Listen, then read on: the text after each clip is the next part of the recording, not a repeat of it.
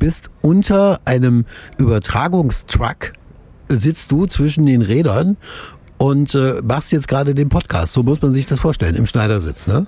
Ja, ganz genau. Also es ist immer gar nicht so einfach, hier so ein ruhiges Plätzchen zu finden. Es ist immer irgendwas. Und so habe ich jetzt die einzige Position, die ich so mir gesucht habe und gefunden habe, wo es einigermaßen ruhig ist, ist unter unserem Redaktionstrakt. Also ich sitze wirklich zwischen Zugmaschine und Hänger. äh, über mir sitzt Micha Antwerpes, schreibt dort seine Moderation.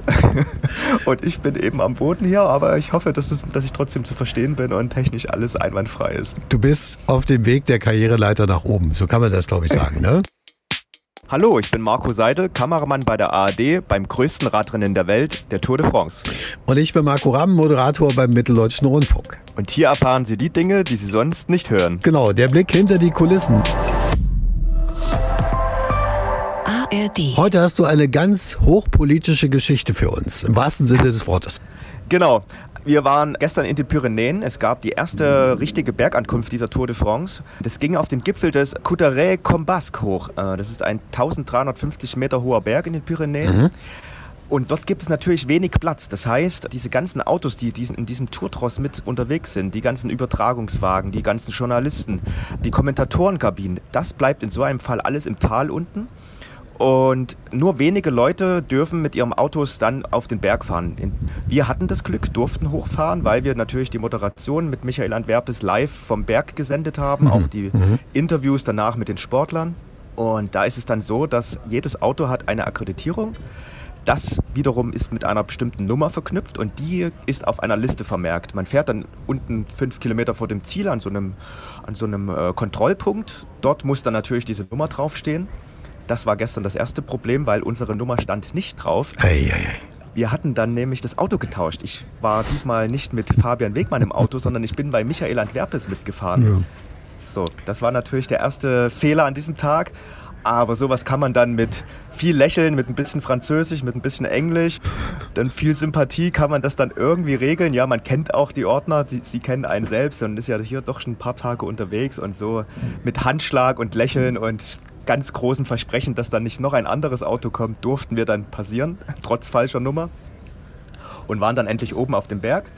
Ja, und dann spielte alles, war alles toll und äh, dann hat man auch wirklich mal eine halbe Stunde Luft, wo man auch mal kurz die Beine in den Gebirgsbach dort hängen kann, mal die Landschaft, die wirklich einzigartig war da oben auf über 1000 Meter Höhe, genießen kann. Ja, und mit den aufziehenden Gewitterwolken, die da so am Horizont aufkamen, kam auch ein riesiger Tross Fahrzeuge auf einmal den Berg hoch. Und das waren die Fahrzeuge für den Präsidenten, für Macron, dem französischen Präsidenten. Aber der saß dann da auch nicht drin, sondern das war erstmal nur die Sicherheitsleute, zwei Busse mit Journalisten, äh, also wirklich ein riesiger Tross. Und Macron selbst saß gestern im Begleitfahrzeug während der Etappe im Auto des ähm, Tourpräsidenten von äh, Christian Prudhomme. Das habe ich gesehen, Marco, das habe ich gesehen, das haben sie im Fernsehen gezeigt, das war so ein, so ein roter Wagen, da saßen die drin, die durften nur mal ganz vorne mit ran. Ne? Genau, das, das Fahrzeug fährt immer ganz weit vorn mit, also immer hinter der Spitze. Und da sitzt dann immer der Präsident des, der Tour de France, wie gesagt, Christian Prudhomme, und gestern eben auch der französische Präsident, also ein ganz hoch, hochrangig besetztes Auto gestern. Ja, und der ist natürlich damit ins Ziel gekommen und wir standen äh, im Zielanlauf ganz nah dran an den Sportlern, standen ca. 50 Meter vor der Ziellinie diesmal. Wirklich Bocaca bei seinem Etappensieg gestern, bei seinem phänomenalen, ist direkt an mir vorbeigefahren.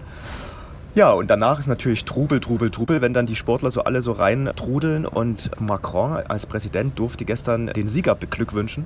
Mhm. Und wir auch mit unserer Kamera dabei. Und auf einmal stand er wirklich einen Meter vor mir. Es war noch ein Zaun dazwischen. Aber Siegerehrung vorbei, er ist die Treppen runter und stand direkt vor meiner Kamera auf einmal. Mhm.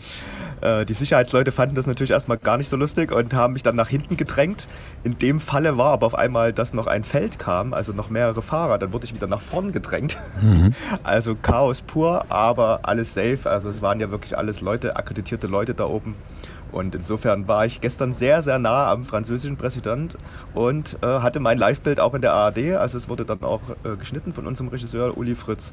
Und ja, das war schon sehr aufregend und ja, so oft, so, so oft kommt das wahrscheinlich nicht nochmal vor. Ja, wie groß ist er denn, der Macron? Und äh, was, ist er, was hat er denn für eine Ausstrahlung? Äh, konntest du da was feststellen? Also er war sehr gut drauf, also so von meiner Seite aus. Er ist, hat ungefähr meine Höhe. Ich bin so knapp 1,70, bisschen über drüber.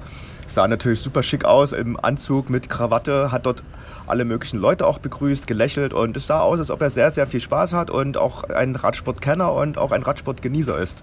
Und wir durften dann auch gestern erst wieder den Berg verlassen, als dann auch Macron mit seinem ganzen Gefolge dann den Berg verlassen hat. Und dann war alles ein bisschen entspannter und dann durften wir dann auch zu unserem Auto auf den Parkplatz gehen. Ihr, ihr habt ja immer mal irgendwie Prominente, die dort zu Besuch vorbeikommen, die einfach sich dann auch im Ziel blicken lassen und äh, sich in den äh, Kameras dann auch sonnen. Wer war da dies Jahr schon dabei und wen erwartet ihr noch? Weißt du da was? Ja, also ganz aktuell äh, vorn im TV-Compound kam ja Marcel Kittel, unser Thüringer, entgegen. Wir kennen uns natürlich über die vielen Jahre, haben uns herzlich begrüßt und der ist zum Beispiel hier für das holländische Fernsehen und kommentiert da und äh, ist da immer vor der Kamera zu sehen. Ich glaube, seine Freundin ist Holländerin, ne? Ja, ganz genau. Dann danke ich dir dafür. Ähm, ja, hat der Macron noch irgendwas zu dir gesagt in der Richtung oder kannst du überhaupt Französisch? Ich kann, äh, also als ich hier angefangen habe vor acht Jahren, habe ich überhaupt kein Wort Französisch gesprochen. Mittlerweile kann ich wirklich mal auch mein Bier bestellen. Ich verstehe relativ viel, ja. Aber Macron hat mich, glaube ich, in der Masse der Leute nicht wahrgenommen. Also andersrum war das schon. Also ich habe ihn wahrgenommen, aber ich glaube nicht, dass er irgendwie mich wahrgenommen hat.